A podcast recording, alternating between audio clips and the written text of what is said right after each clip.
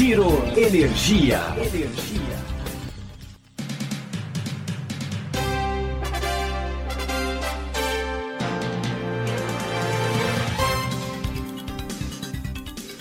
Olá, esse é o Giro Energia, o podcast sobre o setor de energia, patrocinado e desenvolvido pela Econ Energia. Eu sou Roberto Rockman, jornalista que cobre esse setor há duas décadas. Nesse episódio da temporada 2022 do Giro, a gente vai falar de energia solar que tem brilhado na matriz.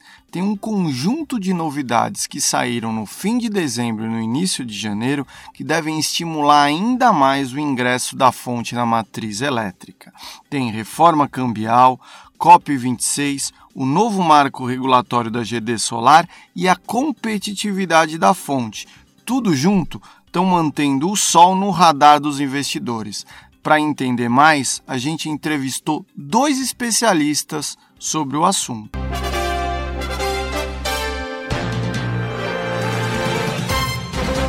Empresas de porte médio estão buscando investir em energia solar, diz o Regis Itikawa da Econ Energia. Ele ainda ressalta que a COP26 tem impulsionado o interesse de multinacionais em investir em energia limpa, por fim, os gargalos no fornecimento de equipamentos solares com a pandemia estão quase chegando ao fim. Vamos ouvir o que o Regis tem a dizer. Teve o um novo marco de geração distribuída solar.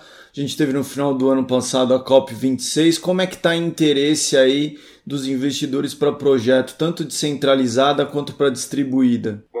Acho que o mercado está bem aquecido ainda, né? A gente, vamos falar num contexto como um todo, né? Descentralizado em GD, falando primeiro de GD, nós tivemos agora a lei recentemente a 14300, né? Então isso aí trouxe bastante é, segurança jurídica, que até então os projetos de GD a gente estava trabalhando em cima de uma resolução, né? Então agora com a publicação da lei traz mais segurança e mais robustez para os projetos, né? Aquele player que tinha investido, mas estava preocupado em perder o direito dele, agora não, né? Tá mais claro que ele vai ter essa segurança do investimento que ele fez, né?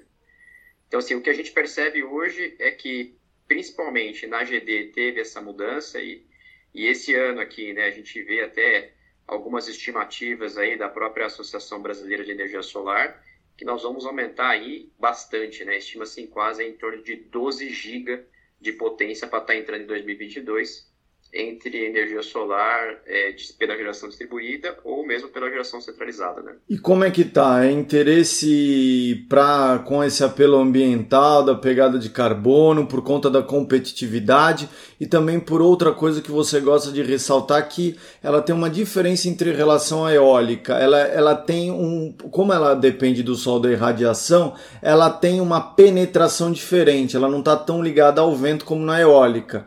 Então, é, Minas Gerais, Centro-Oeste e até São Paulo também começam a atrair projetos. É isso, Regis? É, justamente. Né? O que a gente percebe é que tem sim, está tendo muita busca, e a gente vê uma movimentação, inclusive, de agentes de mercado de menor porte, né? Então, é aquele agente que ele está entre a geração distribuída e a grande geração centralizada, né? A gente via muito antigamente aquele player que vinha para a geração distribuída e estava ilimitado aqueles 5 megas, ou não, a gente já pegava cliente que já queria uma geração centralizada com mais de 100 megas, né? E agora a gente está pegando já nesse intermediário, né? Então a gente percebe que questão da COP, a gente viu que é fato, principalmente com relação às empresas multinacionais, eles tiveram metas aí bastante agressivas, inclusive, né, chama-se de, de net zero, né, ou você zerar suas emissões até 2030, 2050. Então a gente conversa com multi, muita multinacional que não é nem para uma movimentação interna aqui do Brasil. Vem a meta global e fala, olha, você vai ter que neutralizar a sua pegada de carbono proveniente da energia elétrica, por exemplo. Então eles estão vindo buscar sim. Então a gente está fazendo bastante estudo e bastante projetos com empresas desse porte, né, do porte intermediário entre a própria GD e a, a geração centralizada. E esse perfil intermediário também está além das multinacionais? Tem empresa de menor porte buscando isso, empresa de, pé, de, de médio porte, empresa de que setor? Cara, a gente vê de tudo, Rockman. Vejo o setor têxtil, setor logístico, é, o setor de proteína animal, bastante.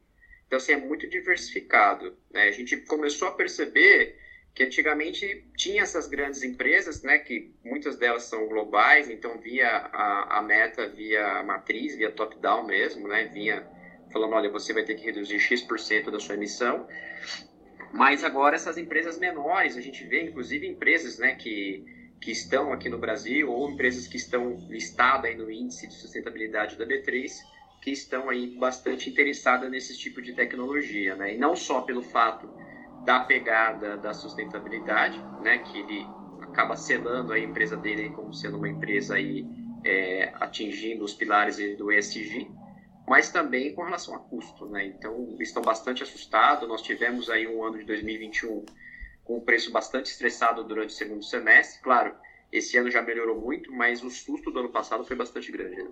Tá. E me fala uma coisa em relação a esse custo. A gente tem, por exemplo, na questão solar, a gente tem uma parte relevante do capex ligada a câmbio. É, como é que e também a China, é, que é um grande exportador de equipamentos solares, reduziu a exportação em uma parte do ano passado. Como é que está isso? Já se, já se normalizou? Câmbio, como é que está? Bom, acho que assim, tratando o primeiro ponto, a questão da falta de componentes e falta de matéria-prima, tá? É, nós tivemos sim, até por efeito da pandemia, né? Então nós tivemos falta de componentes, nós tivemos fábricas fechadas na China, não só na China, né? No mundo inteiro, e que isso deu um gargalo, obviamente, nas entregas e acabou encavalando aí muitos pedidos, né? Hoje, de todos os agentes, de todos os players que a gente conversa que comercializam esses tipos de componentes, a sinalização que nos mostra que já está normalizado. Tá? Então, principalmente quando a gente fala do último quarto de 22 agora, inclusive projetos grandes que a gente está orçando aqui, nós não temos tido qualquer tipo de resistência ou qualquer tipo de restrição sobre a falta de equipamento. O dólar, é, nós tivemos um pico, agora felizmente ele deu uma baixada, né? então fico muito feliz quando a gente começa a ver que a gente tem aí uma injeção de dólares aí do estrangeiro aqui no país. Só que nós tivemos ainda, além dessa questão, nós tivemos o efeito cauda, que foi a questão logística que travou muito. Né? Nós tivemos gargalos nos portos, nós tivemos falta de containers, pararam-se de fabricar containers. Então, com relação a isso, nós tivemos um aumento significante no frete marítimo. Então, nós chegamos a ter orçamentos aqui que, em avaliação, chegou a bater 15 mil dólares no container.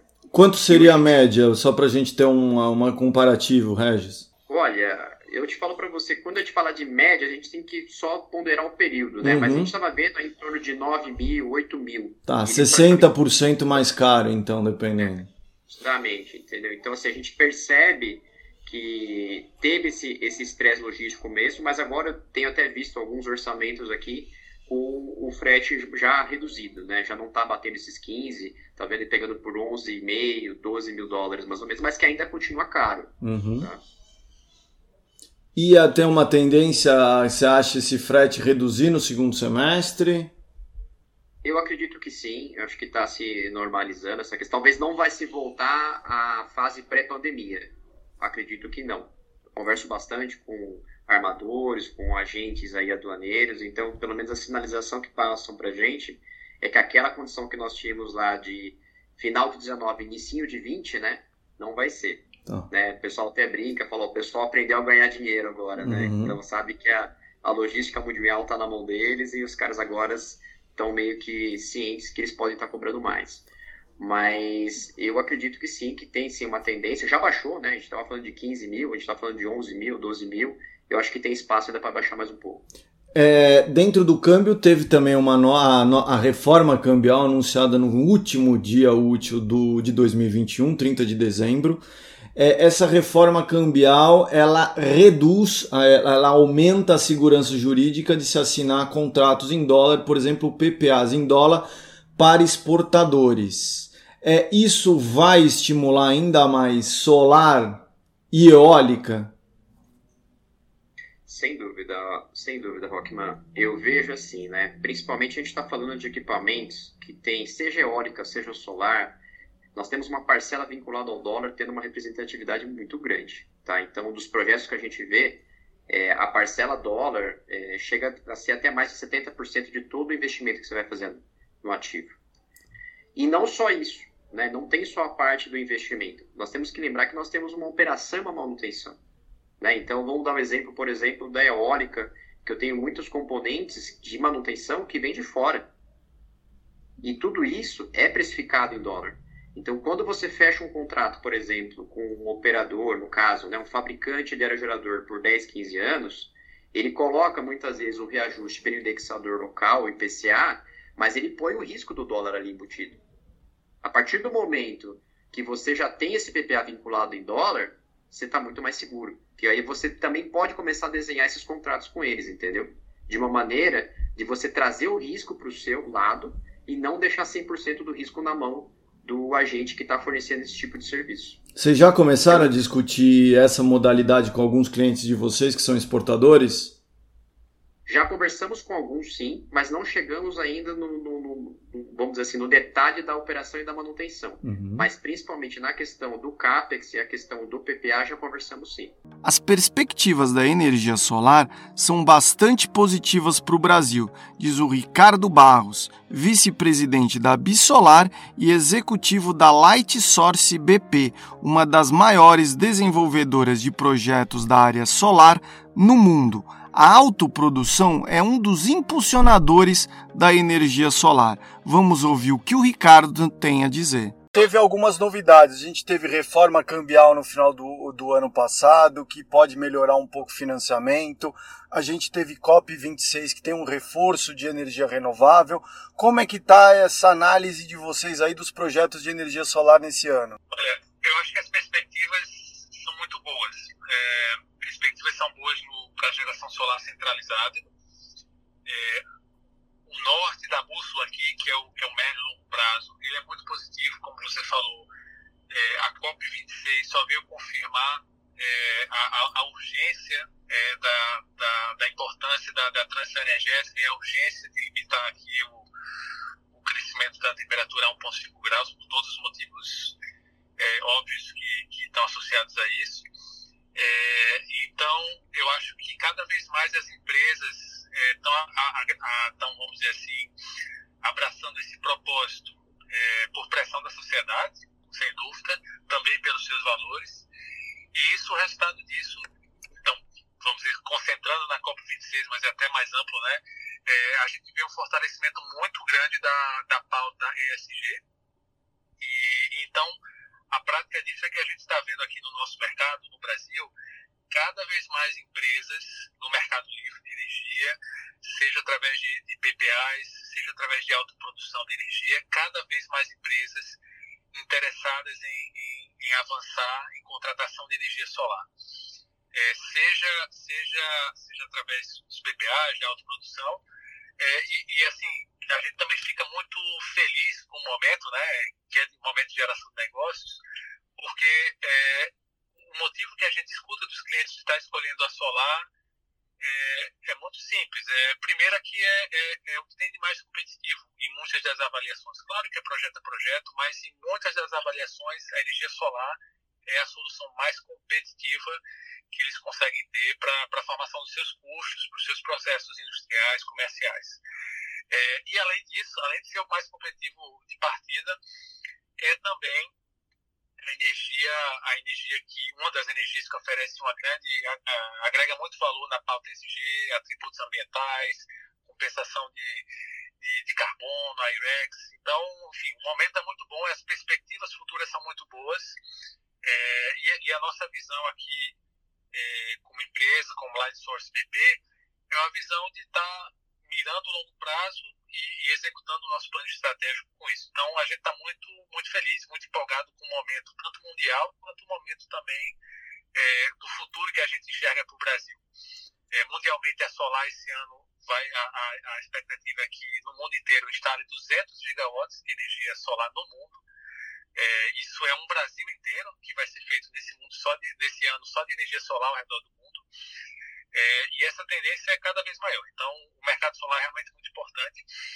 É, então, estamos muito empolgados nos 17 países onde a Light Source BP está presente, fazendo energia solar, e muito empolgados também com o futuro do Brasil. É claro não são só flores, né? No, no Brasil a gente tem a gente tem aqui os desafios de curto prazo, né? O Brasil é, entra governo, sai governo, é, é, é, é a montanha russa que a gente conhece, né? Então, a nossa visão Brasil de longo prazo é boa, mas a gente sabe que tem altos e baixos e que a gente vai se posicionando nesse, nesse meio do caminho.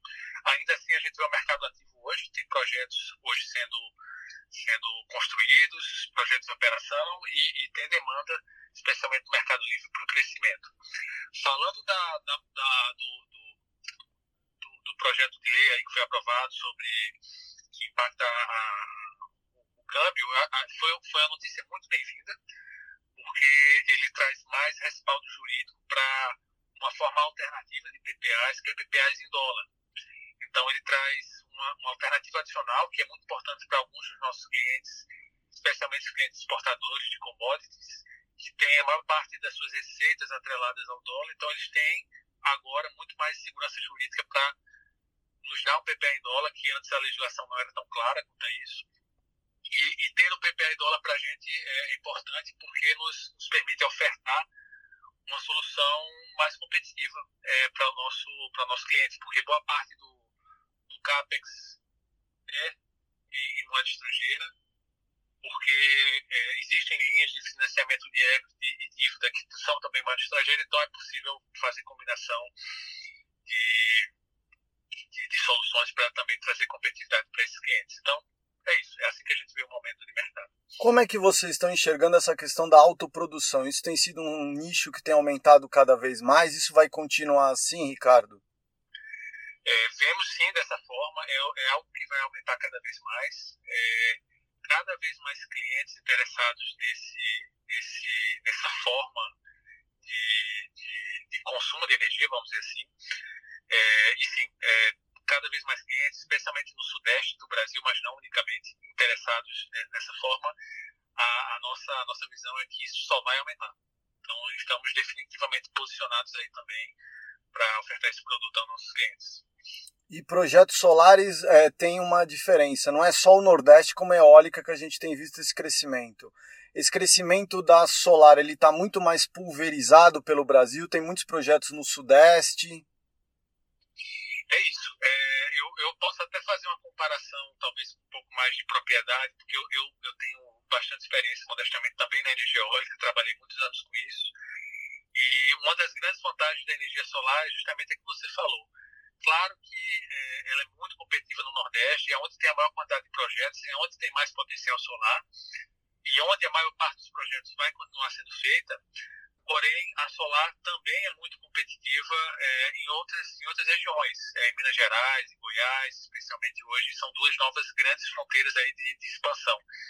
E mais uma vez, o cliente é que manda, né? Então muitas vezes é, é mais interessante para o cliente que a gente esteja é, desses estados, do Sudeste, do Centro-Oeste, porque é aí que eles vão ter a componente que eles precisam para o risco dos negócios deles, é, é, em relação ao risco de supermercado, em relação é, a outros fatores, às vezes eles têm incentivos nos estados onde eles estão presentes que também é, indiretamente ajudam a viabilização do projeto. Então é isso. É, essa é a grande virtude da Solar, é uma das grandes virtudes, que é a diversificação geográfica. E não, não à toa, nós, como Lightsource PP, também temos, temos presença em diferentes estados, do, especialmente Nordeste, Sudeste e Centro-Oeste, com nossos projetos. Bom, pelo que a gente pôde ouvir, a energia solar tem um futuro promissor no Brasil. O governo estima que a potência instalada total no país deve crescer 40% em 10 anos. E o principal razão dessa expansão virá do sol e do vento. Redução de preço e apelo ambiental movimentarão o interesse dos investidores.